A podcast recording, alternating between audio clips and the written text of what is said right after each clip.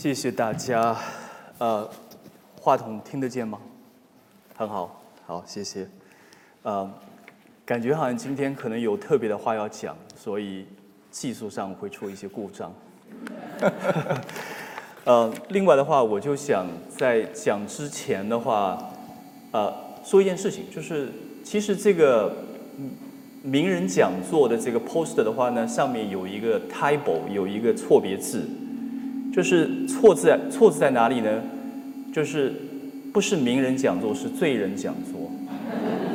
OK，呃，其实我今天站在这里，其实也是呃跟大家分享我这个罪人的认识神的这样的一个过程啊，所以真的是非常的感恩，因为其实嗯，我也是从中国大陆出生的，就是。当然，我的普通话不是非常好，因为我是浙江人。以前我在中国大陆的时候，人家说：“哎，你是不是台湾来的？因为你这个普通话有点台湾口音。”但是其实我从来没去过台湾，呃，所以所以就说我是中国大陆长大，我是浙江人，浙江绍兴上虞那个地方，呃，从小就在呃那边土生土长，真的是土生土长。就是我是上了大学我才说普通话的。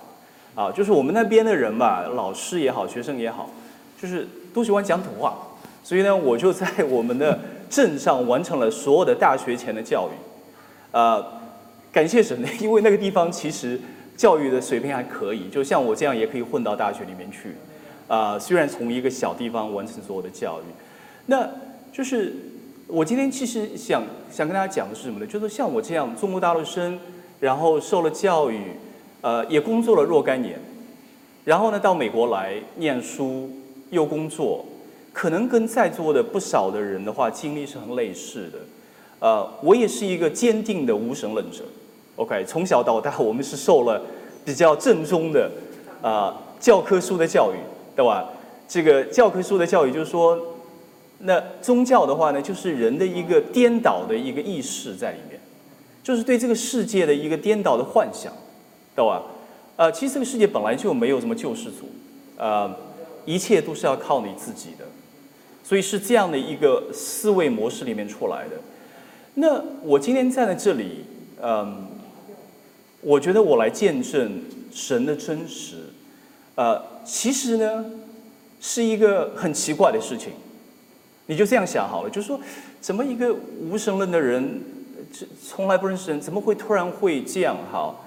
的确很奇怪的，你你你如果问我以前的同学、大学同学、研究生同学啊，或者我的同事，甚至我现在的同事，很多人啊，这很奇怪，你为什么这样？但是我想告诉大家是什么呢？就是说，这个神是一个很特别的神。这个神呢，他是你在没有认识他之前，他已经在你生命里面的神。就是很多人都会觉得很奇怪啊，神在哪里？呃，人不是进化的吗？呃，还是创造的，是不是？我们有很多非常宏大的讨论的话题，来证明我们到底有没有神。但是弟兄姊妹们，就说，嗯，朋友们，我想跟你们讲的一点，就是我可以分享的地方是什么呢？就说，神其实他的确远在天边，他是创造万有的神，他高不可测。OK。但这个神也是在你生命当中的神，在你没有认识他之前，就已经在你生命中保守你、跟你同行的神。那这一点就是说起来就有点奇怪，就是你为什么这样说呢？哎，好像没有逻辑哈。呃，但是我想跟大家就是说的是什么哈？就是以前我也不怎么认为的，我是一个非常反对那些相信基督教的人，就说。却说最早之前的话，我是反对一切信仰宗教的人。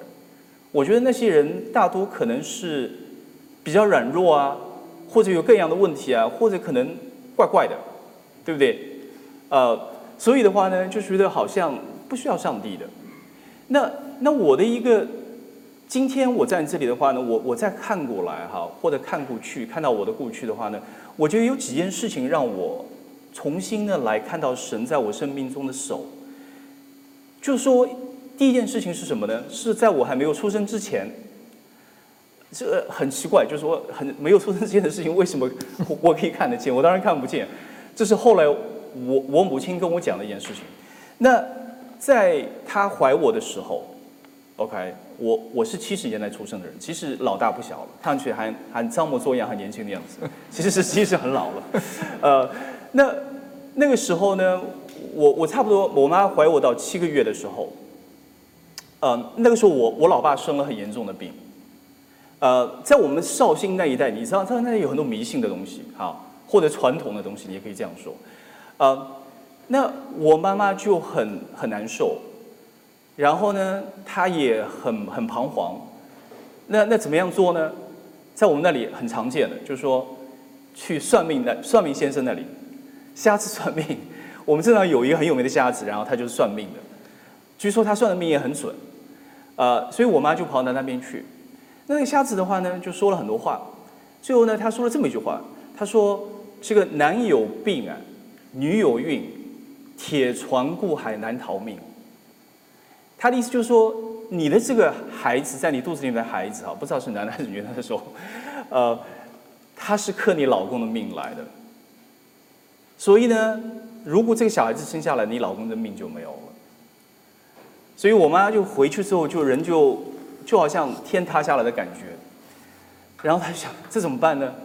一定要把这个孩子给干掉他，对不对？那他怎么样干掉这个孩子呢？呃，他想了很多办法来来来做。他的有一个很好的朋友了，也是邻居哈，就是说一怀孕，然后一去晒衣服的话呢，一晾衣服就不小心就孩子就掉下来了。所以呢，他就想，如果他举很重的东西往上走，楼梯上走，就可以把我给掉下来。结果他走了很累。还没有掉下来，那那他后来想怎么办呢？就是就是对着这个缸啊，水缸嘛，我们那时候没有自来水那些，对着水缸就来胀他，就是就就就肚子胀胀了半天，哎也胀不下来，也下面也没出血，所以的话呢，他后来就找我外婆说那该怎么办？结果呢，他就跟外婆约好，就是从我们的镇上，那个时候的交通也很不发达，也没有公共汽车之类的，他要大概走大概十来里路的样子，去一个。上虞那个百官是我们的县城所在的地方，呃，去准备动手术要把我干掉的。而且的话呢，那时候因为路很远，所以他就跟外婆约出出门，在我的在半路上面，在我爸的亲戚家过了一夜。第二天一大早就起来，跑到医院里面去挂号。挂到挂号之后，后来见了医生，那个医生问他说：“你干嘛？这个小孩子都已经七个月了，你要干嘛？”呃，然后我妈就。哭哭地就跟他讲这个事情，然后你知道那个医生怎么跟他讲吗？他说：“你这个人太傻了，你以为你能够救你老公的命吗？你不但没有这个孩子，而且你老公的命也会没有。如果你要这样做的话。”结果我妈就被打晕了，就是就是，最后想想也也是也不知道怎么回事情，然后我妈就跟我外婆商量，然后就回来了。总而言之，把我给生下了。我今天站在这里，好，这个谜底也也也是很简单。但是呢，这个事情哈，就是说，你固然可以可以这样说啊，这个可能很偶然啊，刚好你碰到那个医生啊，这样啊。就是我妈今天她说起这件事情，她也很很感恩的。就是我妈现在也成为基督徒了，她很感恩的地方是什么呢？就是那个时候会有这样一个医生，他愿意这么强硬的来面对我吗。你明白我的意思吗？就是有很多医生，你你你你也知道，中国大陆堕胎的话，这不是一个像美国一样好像非常 controversial 的一件事情，不是一个非常有争议的事情。在那个时代，计划生育的年代，我是我们家的老二，啊，就是那个时候是 是两胎是可以的，对不对？但是你要有三胎的话就打掉了，四胎的话就打掉了，对不对？这个打胎的话大家都很常见嘛，所以那个医生可以这样的非常 assertive 的说，哎，你们怎么可以这样做？就是把我妈的心给回转，然后她愿意再回来，对不对？就是我我现在的我，因为我认识了神，我就看到神在我的生命中的保守在里面。嗯，当然你可以这样说啊，这个这东西其实你为什么要这样解释呢？你也可以另外解释。但是我跟你讲哈，怎么样解释的话呢？其实啊，最终你是要神的灵在你的心里面，你可以看到神的作为在里面的。呃，我觉得，我觉得这一点呢是什么呢？就好像牛顿一样的，他这个看世界上的东西怎么会老是往地上掉，对不对？其实，在牛顿发现这个 这个地心力之前的话，所有人也都知道这么这么回事情嘛，所有东西都往下掉的。但是牛顿一说他这个地心引力，很多人就 make sense，就觉得突然明白了很多道理，是不是？就突然可以理解很多东西。我觉得神也是如此，在我们的生命当中，你突然有人告诉你，其实有神，他一直跟你同行的时候，你再回过头来看看，很多东西你就可以这样穿起来了，就像珍珠一样，一个个穿起来。那另外一个事情我可以分享的，就是说，嗯。我可以看到神的手在我的生命里面，嗯，就是我那个时候其实，嗯，读完大学以后，就是我读大学的时候，我是一个，我是一个跟神，就是从现在看来哈，好像根本就不理神的一个人，是非常爱这个世界。我那个时候呢，大学读书也还可以，其实我是一个很投机专营的人，就是喜欢考前熬夜看书，然后就复习一下，然后就考得还可以的一个人。呃，然后呢，那时候也做过学生会主席，呃，就自己很很上进吧，就觉得一定要出人头地啊，或者将来我那时候本科也学法律的，就是说，OK，我或许我将来可以去从政也好，或者说当官，学要优则仕，真的是我的理想那个时候，嗯，可是后来，我觉得我在读研究生院的时候的话呢，碰到了一个佛教徒。这个佛教徒呢，他每天早晨他一大早就打坐，晚上睡觉前也打坐，呃，然后呢，我觉得他呢这个人好像也蛮正常，呃，但但在我眼里看来很奇怪，因为我是从来以前不接触宗教或者就是宗教有一些不同看法的人，所以他呢其实第一个让我重新来反思我原先的对这个世界的认识，好像我原先的一个我的话呢。除了感性之外，就是理性。呃，我有情感的东西，呃，我也是一个很喜欢理性的人，因为学法律的原因，所以也比较喜欢这些东西。但是呢，我就突然发现我缺了一个什么东西呢？就是我缺了一个灵性。一个灵性的话呢，就是说对这个世界的认识，其实我们每个人的内心深处都有一个灵性的。追求跟灵性的能力在里面，无非的话呢，就是说我们的教育体制通常是压迫，或者说从来没有催化、催发这个你灵性的能力在里面。我们总是来 suppress，啊，说那些宗教东西就把它 dismiss 掉，啊，所以呢，我们的教育当中也不需要来讲灵性的东西，啊，那这个是我对我来讲是一个很大的冲击在里面。所以的话呢，我之后呢，就其实我跟他去了解佛教的东西，我差不多花了两三年的时间，而且我那个时候研究生毕业之后，我去教书了。教书的时候呢，刚好我们那个出版社出版了一整套的南南怀瑾的那个佛教的书，就是南怀瑾有一段时间在呃复旦大学跟北师大的话出了不少的书，就是讲他的啊佛教的信仰，啊。而且解经，包括《金刚经》啊、《楞严经》啊、《圆觉经》啊，各样的经，他用白话文的方式来讲解的，是非常通俗易懂的。他也出了《楞语别载》，就是，所以当时这些书对我的影响其实是，啊，是蛮大的。因为我觉得我当时我想，OK，可能这个世界上灵性的东西可能是有的，只是我以前不认识而已。呃，然后呢，我那时候我在教书的时候呢，呃，有一次就生病住院。很严，而且病的病的病的不轻，呃，确实我的病房里另外有一个人就死掉了，呃，这是我当然是后来想想，其实我在想，其实我那时候也可以死掉，但是我就没死哈，所以今天在这里，呃，那那个时候的话呢，有一个基督徒，然后他就跟我传传福音的事情，跟我讲这个圣经的内容，呃，其实我我可以这样说，我最早对基督教的认识没有一个很好的一个。印象在里面，就是说，哎，我在想，这个好像更符合马克思的批判的东西啊。这个好像圣父、圣子、圣灵都是好像以人为本的样子，对不对？好像都是一套人的东西。呃，所以，所以我当时也就不以为然。那后来的话呢，我就去呃香港大学做访问学者。其实我那时候我在大学里教书，然后他们香港的话呢，那个时候九七回归之后，他们有一个基金，就资助中国大陆的一些。青青年学者，我那时候很年轻，呃，才才才二十来岁啊，就是说二十七八岁吧那时候，然后就去香港大学做访问学者。做访问学者的时候的话呢，呃，很有意思的是，我住在圣约翰堂 （St. John's College） 啊，然后呢，那里面有一个 chapel，有一个有一个小小的一个呃，就是教堂一样的，就是他们因为是英国式的这种大学的范式，呃，所以我在那边接触了基督徒，我就觉得印象非常好，我觉得他们很有爱心，然后也非常直观的对我有一些呃很好的一些感动在里面。那在我快要离开香港的时候呢？有一个清华来的学者，他他是一个基督徒，他是一直想跟我传福音的，可是我也不是很感兴趣，他就后来就邀请我去啊香港的一一个教堂，啊他说哎你礼拜天你就去一下吧，那我就去了那一次，那次去的时候呢，刚好就是听了牧师的讲道，我觉得他讲的也不错，也也很有意思，呃讲完道之后呢，有一个有一个呃呃。一个妇应该叫妇人吧，或者妇女，有就，呃，就是她上台啊，中年的妇女，然后她上台做一个分享。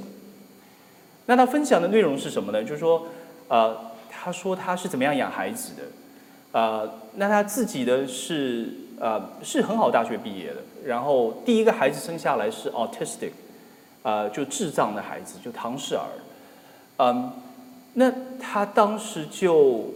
待在家里面就待了十五年，就来养这个孩子，因为这个孩子一举一动很小的事情都需要花很多时间在里面。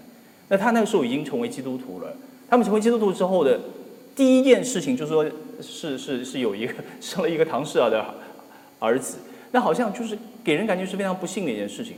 但是呢，他在他分享当中，他讲到了这个儿子对他的生命的改变在里面。后来他有了老二是个女儿，老三是个儿子。那他就讲他怎么样来跟自己儿孩子们分享，特别是老二跟老三，就是分享神对他们的爱在里面。后来那个老二的话呢，申请大学的时候，他写的那个 personal statement 就讲他这个哥哥是怎么样影响他的生命的。后来他去了哈佛了，就是也被哈佛了，因为他是很感人的一篇文章在里面。当然也是他对他生命的改变在里面。啊，那那就是我当时听了之后，我就我就觉得啊，我就觉得非常 impressive 啊。我就我就觉得这个信仰好像对他来讲是一个真实的生命的改变，所以呢，service 完完那个完了之后，我就嗯上去我就跟他讲，哎，我说你刚才讲的非常好，很感谢呃你的分享。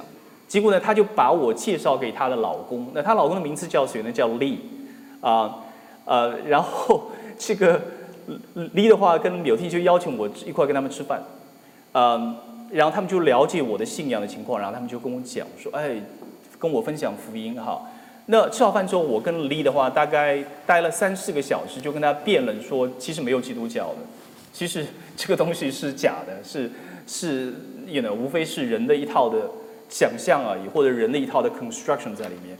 嗯，之后我们就是 turn out 的话是什么呢？就是说李李跟有听他们跟我讲说，他们的下半年要从香港搬到呃 Cambridge 附近。呃，他们在香港待了十七年，他们以前从美国来的，时候去了香港，然后要回去。那我就跟他们讲，我说我下半年也要去哈佛念书，呃啊，他说那很好啊，那那我们交换一下联系的方法哈。然后，那你到时候你到的时候你要跟我联系。那其实呢，我下半年到了美国之后，我也没跟他们联系，就是我我我就呃学校的事情也很多很忙，然后我也没想到他们。那就是在九月份的时候。呃，我跟我班上的几个同学，呃，我们去那个中国城的 Chinatown 那个点心 restaurant，叫龙凤店那个，其实那个那个地方我也大概去过几次，啊，就是那那个是我是我第一次，我去的时候，我是跟我同学上楼，我看到有一个人下来，就是哎，看到他有点怪怪的，一看就是大卫，他的名字就是那个我刚刚提到的他的啊儿子大儿子。呃，唐氏啊，呃，他的名字叫大卫。哎，我一看到大卫，哎，这是大卫啊。然后再一看是李跟 m i l t i n i 他们，就是演了他们的爸爸妈妈啊。然后，哎，我我就认出来了。我想，哎，怎么是你们？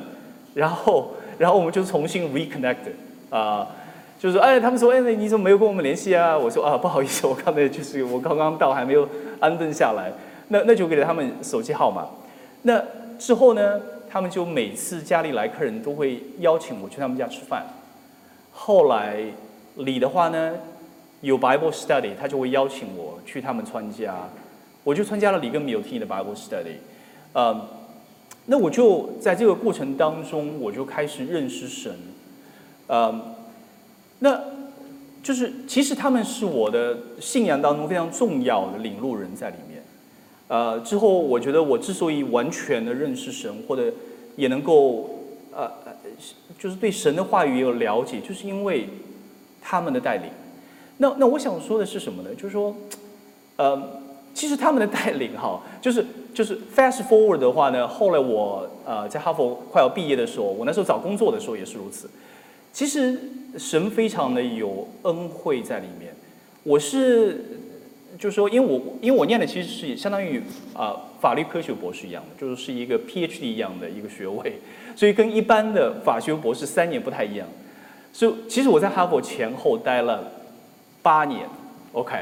就是说我我是先念了硕士，然后又做了访问学者，然后又念了六年的博士，啊，所以念了好久好久，嗯，但是呢，我现在回过头来是什么呢？我是觉得最大的收获其实是认识耶稣，就是说好像时间很久很长，也念了不少书，但是比起其他东西来，其实认识耶稣是我最大的收获。那我刚刚说的李跟米有提议他们，我快要毕业之前，提前一年的时候找工作。那时候李的话呢，有个朋友说就在我们现在这个事务所，啊，他是一个很好的 lawyer，呃，然后李就说，哎，我可以给你介绍啊。那找工作的话，他可以这个这个帮你介绍一下，可以 interview。所以他李就帮我介绍了。介绍之后的话，当然他们也是 formal 的 interview 我，他们就有五六个律师啊，不同人来 interview 我。但是也也就是回过头来，我也想，就是说都是神的开路在里面。呃，一般的话也是很难去这样的事务所。呃，特别是如果你是从中国大陆来的，呃，要在美国这样的所里面工作，其实他们可以雇任何的美国人啊，对吧？而且他们也都是真的是非常挑的，非常 selective 的，就是说，呃，哈佛法学院的话，每年差不多就百分之十几的样子去类似这样的事务所，呃，所以也其实也不见得可以轮到我。就是我想说的一点是什么呢？就是说，今天我在这里，因为我认识了神，神他睁开了我的眼睛。让我回过头去看看我生命中所做的事情，就是看到他的手在我的身上，嗯，然后其实这个是很奇妙的啊，因为因为我想可能在座或者在听的也有很多慕道友，就是常常有一个问题是啊，神在哪里？但是呢，我今天想跟大家讲的一点，神就在你的生命当中，但是呢，问题是你看不见他，他在那里，你知道吗？就好像你看不见空气一样，但是你在靠空气呼吸，呃，那那那我的一个对你们的一个就是说启发哈，hopefully 有一些启发是什么呢？比如说你就想很多问题，比如说就像我当年，好像好像我现在好像哈佛其实没什么，哈佛没什么了不起的。其实其实如果没有耶稣的话，我觉得哈佛一点都没有意义。就是说，但是我今天可以说这样的话，当然因为我说哦，我已经有了这个学位了，我可以这样说。是的，感谢神，我因为有了这个学位，我就可以这样来说。哈佛没什么了不起的，什么都不是。如果你不认识耶稣的话，又有什么用呢？对不对？但是呢，你就这样想哈，就像我当年申请这些学校一样。我在美国法学院，我申请的只有两三个法学院样子。我那时候我在复旦教书，啊，我就在想，我也很喜欢教书啊，教书也很好啊，呃，但是呢，我那时候我就反思一个问题，就觉得中国的法治的前途在哪里？呃，因为我觉得中国的国情、中国的现状好像很困难，也不能简单的仿效西方的法治的一套东西。那么，怎么样的一个制度可能是中国比较好的未来的一个选择在里面？所以我其实我的内心当时有这样的想法，其实这些想法也都是非常熟识的想法，那个时候也是很自然的想法。所以我就想，哎，我现在还年轻，还不如出去再去念几年书。虽然我跟我太太那时候也很安定了，她在法院，我在大学教书，我们小两口就是也要也要生孩子啊，可以很多事情可以在中国可以慢慢的来生活，就是过美好的生所谓的美好的生活，呃，那那时候就就是就是脑子就会这样想，OK，我我是不是应该去出去来念书？但是你有没有想过，就是我申请了这个学校，最后被哈佛录取了，难道我很好吗？我觉得我不是，有很多人够格的。有很多人会比我好的，他们却没有拿到这样的机会。我可以吹我很厉害吗？在我不认识神之前，我可以吹我很厉害。在我认识了神之后，有时候我都不想说我是从哪里毕业的，因为真的没有关系的。你在神面前不需要这些东西的，这是这是一个很大的自由在里面。那另外的话，我想可能在座的，不管你上什么学校，你有没有想过，其实你出国的话，也是一方面固然是你的行为的选择在里面，可是这个结果也不是你来决定的。你 somehow 的话，神给了你一个 offer，从那个学校给了你 offer，你最后去了去了某一个学校，然后最后碰到了某一个人，结了婚，生了小孩，在某个地方发展，很多地方神的手在你的生命里面。无非你没有认识他，没有看到他。很多时候，我不知道你有没有发现，生命当中有些化险为夷的事情，可能那个时候你会想，也许神跟我同在哦，要不然的话好险哦，我可能命都没了。睡开车的时候可能睡着了，突然醒来了，发现哦快要撞上了，刹车赶快刹一下，就是类似这样的事情，可能生命中其实也不少。那个时候你会觉得哇，感谢神，好像神跟我同在。但我要跟你讲的是什么？就是说那些。很平常的事情，在你每天当中，神其实与你同在。这就好像是什么呢？就是好像我们现在养了孩子了，我们就明白这个道理。就说你你爱你的孩子，你非常爱他，可是你也知道，孩子有一个阶段他不会听你话的，他要他要自己出去跑的，对不对？他你你你你说的话他不理的。但是你有没有想过一点啊？就是说我们现在可以体会到了。虽然他做他的事情，不听你的话，但是你在为他祷告的，是不是？或者你你的心里面跟他同在的，你揪心的，你难过的，你伤心的，神就是这样一个神。在我们还没有认识他的时候，你感觉不到他的存在，就好像孩子感觉不到我们父母亲的良苦用心一样。神是感觉到的，神是跟你同在的，神是揪心的，啊。所以呢，就是，就是，就是我想鼓励大家的地方是什么呢？就是说，嗯，我们不需要讲那些很大的理论，说创造进化的理论，呃，除非你是研究那个领域的科学家或怎么样。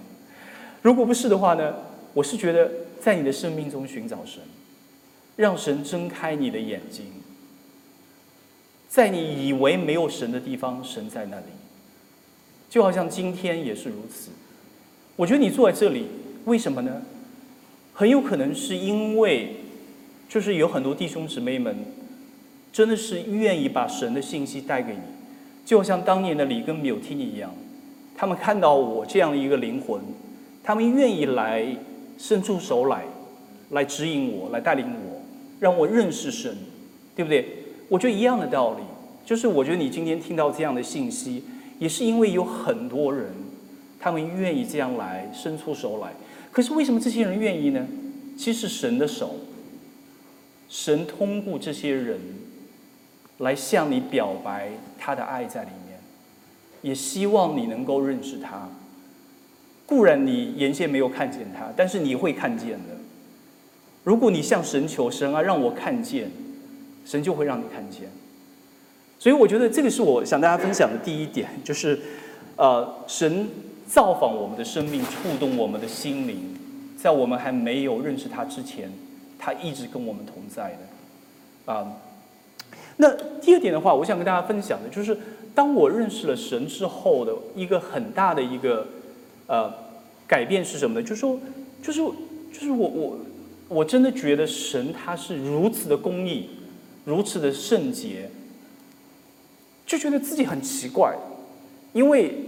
就开始突然看到自己的很多罪，其实我的罪是很多的，有些罪呢，感谢神，就就是连连一般人也不如的，就是那些不信神的人，可能也比我好很多的，就是我也犯了这样的罪，这些罪的话呢，可以说也是，就听听上去听了之后，你会哇，这个人怎么这么这么糟糕？就是我。那还有一些罪是什么罪呢？是一些隐而未现的罪，就是我常常觉得自己很对啊。没有错啊，自己很了不起啊。其实我错了，其实我很骄傲，其实我看不到我的罪。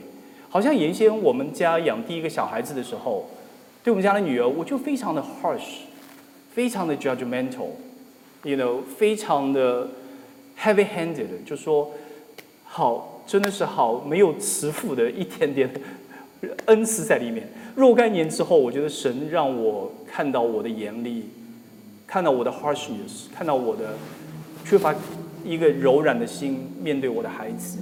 那后来养第二个小孩子，我就开始慢慢改变这些东西在里面。就是我想说的一点是什么？就是说，当你面对一个神，如果他是一个如此的 holy 的时候，嗯，真的会有一种心里面会有一种特别的呃无助的感觉，就觉得自己好像非常不配。我不知道大家有没有这种体会？就好像我看我的太太，比如说她很棒，我就觉得自己不配。好，那我看到神就更加如此了。就觉得哇，自己真的是完全不配的，呃，所以我也可以理解亚当夏娃他们犯罪以后的第一个反应就是要逃避神，要躲起来，因为因为神太 holy，神太圣洁了，我们没法靠近他，觉得自己无地自容的感觉。我当时也是如此，就是就是有这样的一种内心的挣扎在里面。那我后来。我就发现是什么呢？我觉得我，我原先我最早认识基督教的时候，我就觉得为什么耶稣啊，为什么基督啊，上帝就可以了嘛？上帝不是挺好的？我认识上帝就可以了。那后来，我当我越认识上帝的他的 holiness 的时候，我就越越发的明白我为什么需要耶稣了。因为没有耶稣，我是没法来面对上帝的。我身上的罪，真的是在神的眼里看为恶的东西，在我的生命里面有很多。就是这也是圣灵的感动在里面。就是当你看到你身上罪的时候，在仰望那个公义的神的时候，你知道吗？耶稣必然会在你生命中出现。因为你没法仰望一个公义的神，如果你是一个非常像我这样很龌龊的人，就是感谢神让我看到我自己很龌龊，你知道吗？因为其实并不难的，我当然也是知道我自己龌龊，但是要真正的来承认自己很糟糕、很龌龊的话呢，是要圣灵的感动的，所以我也感谢圣灵。呃，那我为什么觉得耶稣很宝贵呢？其实学法律的人好，就是说有一个很重要的词叫正义，对不对？正义这个词，很多人很爱说，追求正义这个词很非常 glorious，的确是的，公义正义，这就是神的形形象在里面。神是一个完全公义的神，神是一个正义的神。那那我个人觉得，就是说，嗯。怎么可能让一个完全公义的神来接受像我这样的一个罪人呢？这是非常不公义的事情。一个公义的神不应该接受我，这是一个很自然的逻辑在里面。嗯，一个公义的神没法原谅我，但是呢，因着耶稣的话呢，我真的是明白了为什么说一个公义的神可以接受我，因为。有神他自己来做我们替罪的羔羊在里面，神他自己道成肉身来到这个世界，用他的公义来覆盖我的罪。谁能够满足神的公义呢？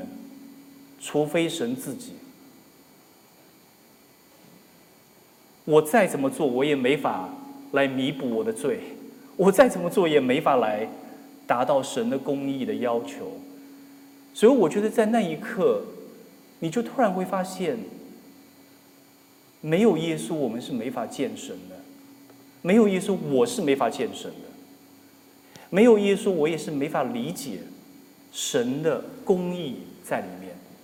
很多时候，我们想到耶稣，我们就会想到神的慈爱，但你有没有想过这一点？其实，耶稣不仅仅是神的慈爱。更重要的是神的公义在里面。如果神他不是一个公义的神的话，他可以随便怎么样原谅我们。他说你的罪就赦免了。但是既然是公义的神，罪必然要有后果。我们知道中国的法治的一个挑战就是那些犯罪的人、违法的人可以逍遥法外，是因为他们有特别的关系在里面，或者说他们可以搞定这个制度，所以我们会有一些上访，很多人就觉得斗烟就觉得很，啊，受了深烟大仇在里面，是因为没有公义。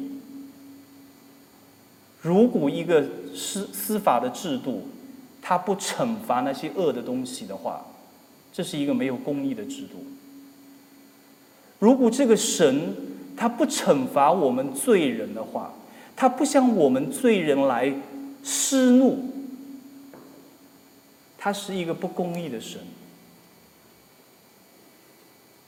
但是我们的神是公义的神。他来施行正义的神，他让那些不义的东西被惩罚的神，来彰显他的公义。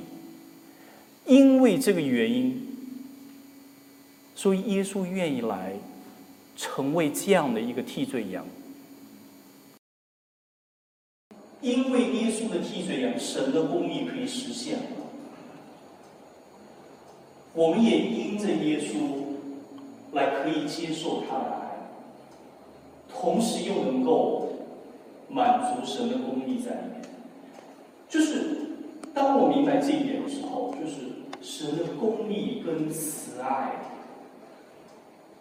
只有在耶稣里面完全的实现的时候，我就明白为什么基督教是唯一的真理、道德跟生命。你知道为什么吗？因为很多宗教都很廉价，说你可以被赦，你的罪就被赦免。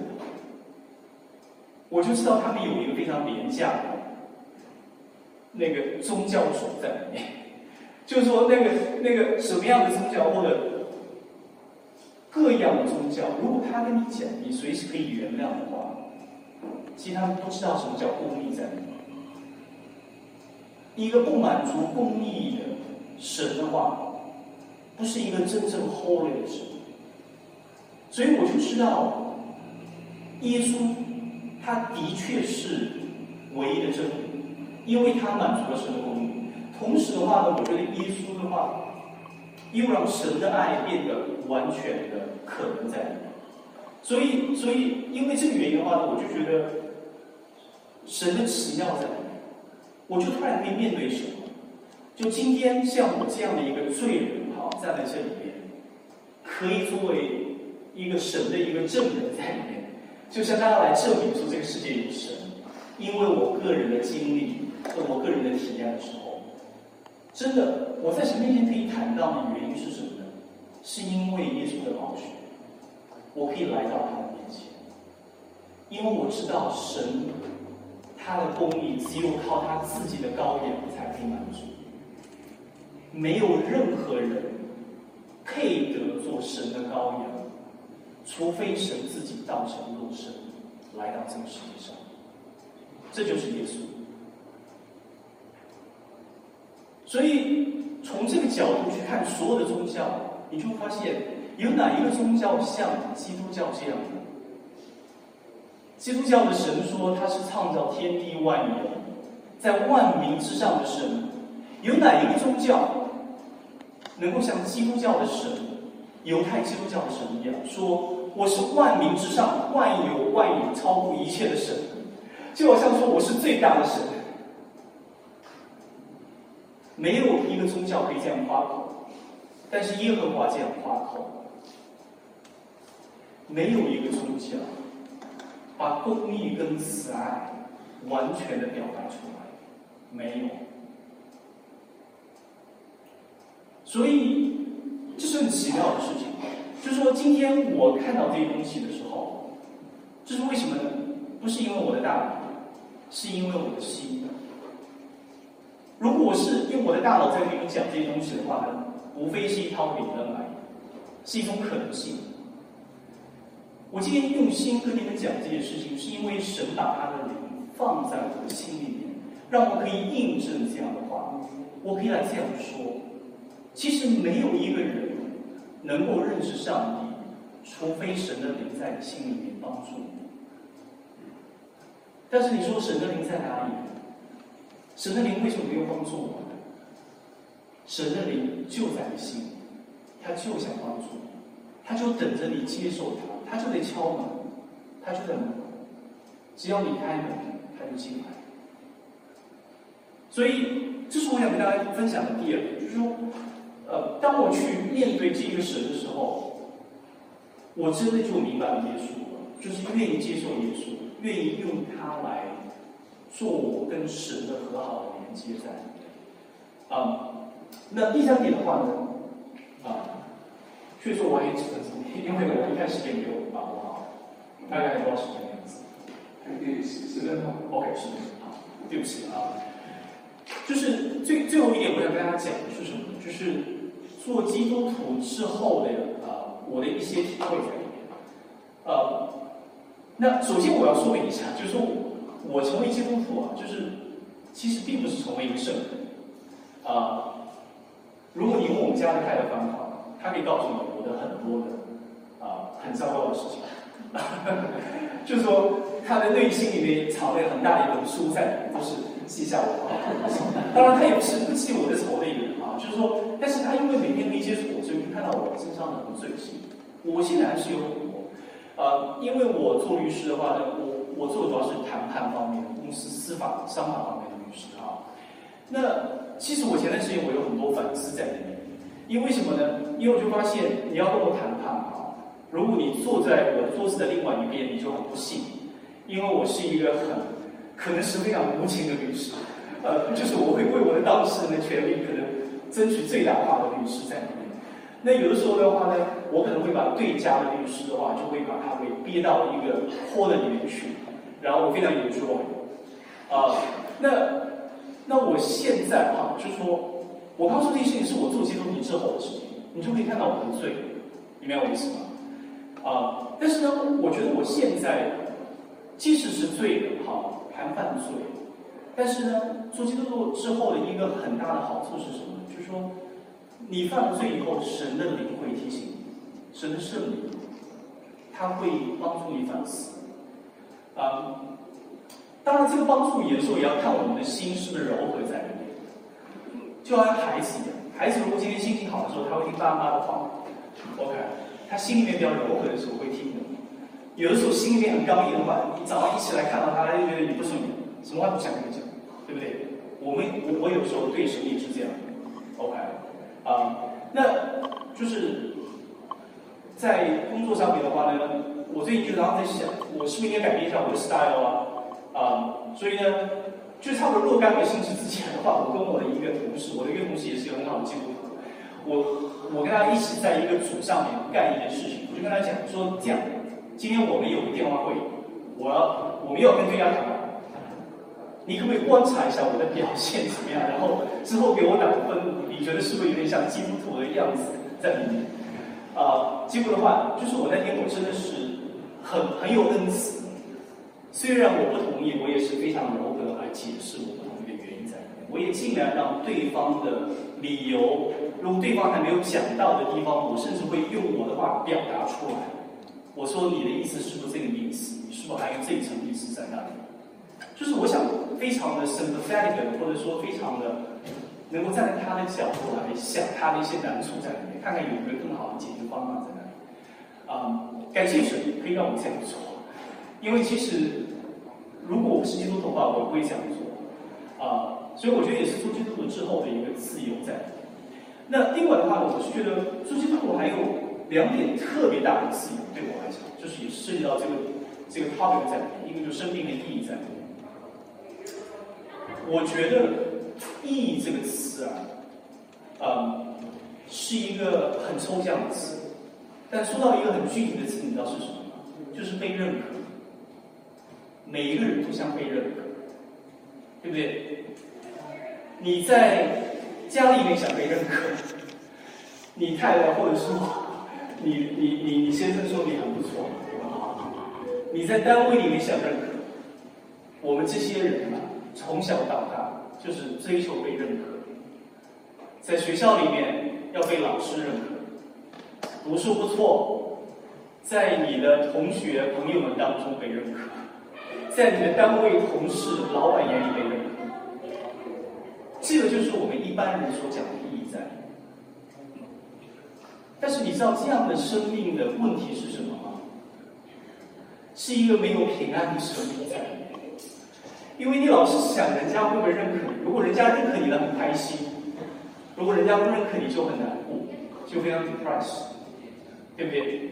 我觉得做基督徒的一个最大的自由，就是你被神认可。如果你被神认可，你还需要谁认可你？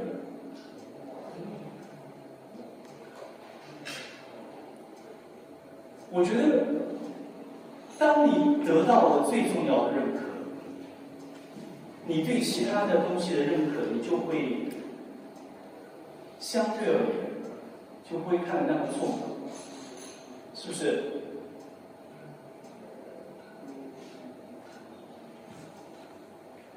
而且实际上，什么样的认可是你今生今世最重要的认可？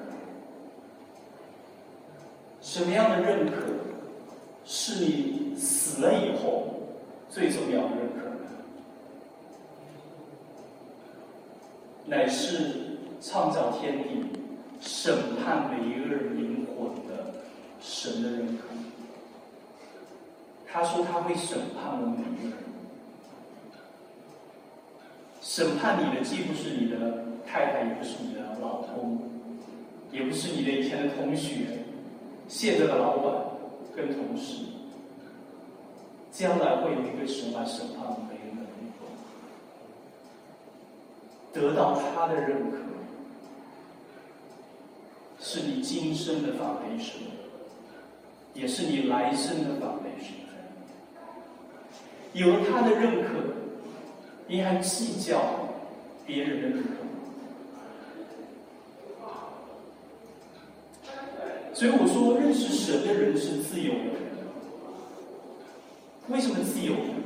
因为你不是被人所捆绑的人。当你被神接受的时候，你就不再成为人的奴隶。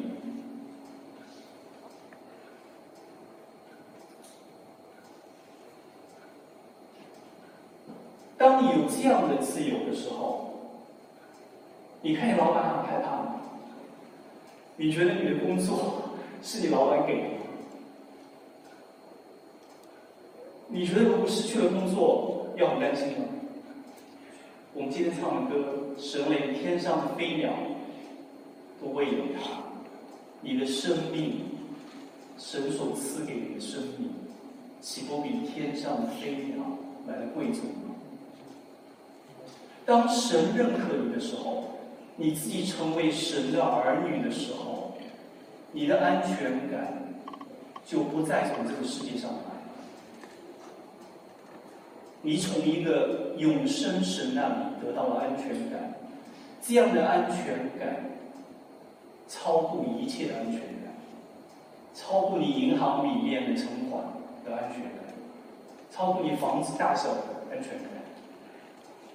超乎你健康的安全感，超乎你一切的，没有什么东西可以来夺去你的神对你的。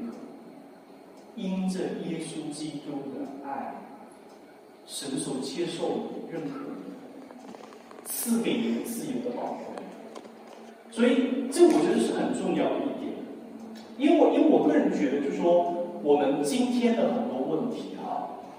好像我们有很多人，特别是我们这些小从小就很用功、很努力、很听话的，也不见得听话，就说野心勃勃的人吧。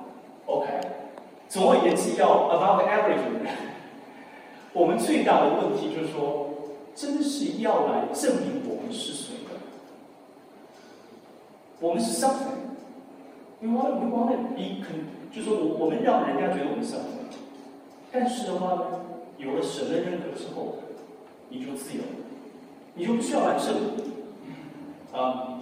所以的话呢，这样的一个自由，一旦得到了之后，你是不想失去，你也是可以守得住的。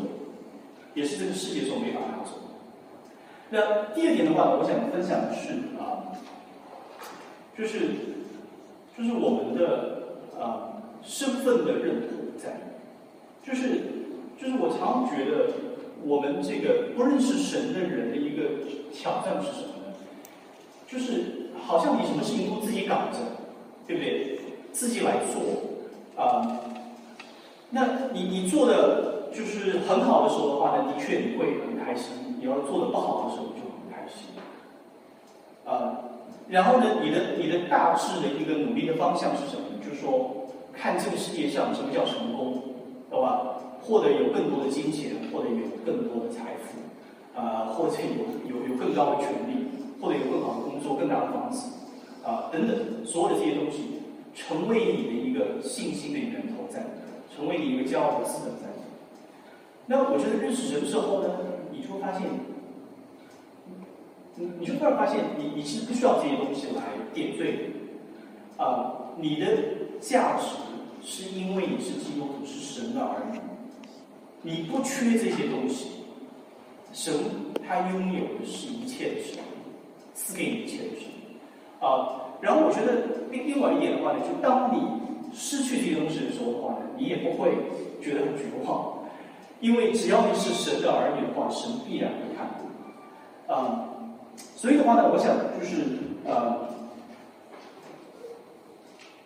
就是因为时间的关系，我我可能会啊，就是先分享这一些，但是我最后可能想给大家一个鼓励是什么呢？就是说，呃，我希望就是你可以来啊，就是。静下心来，来想你的生命，想你过往的事情，想你现在所经历的事情，啊，去寻找神，去看见神，啊，去经历神，啊，因为神就在你生命当中，神就在你的生命里面做工，神在通过很多人向你发出邀请，通过很多人。在向你呼召，向你求爱。只要你愿意敞开你的心，叫他一声天父阿爸的时候，说神啊，到我这里来，让我看见的时候，神会赐给你眼睛看见。如果现在把这个房间的灯全部关掉，你是看不见的，知道吗？但是当你碰见真光的时候，你就碰见真理，你就看得见真理，看得见真神，因为他是真光，照亮一切在世上。凡是愿意追求他真光的人，他会睁开你的眼睛，让你在你的生命中看到神，也能够经历神，并且经历不一样的人生在。谢谢大家。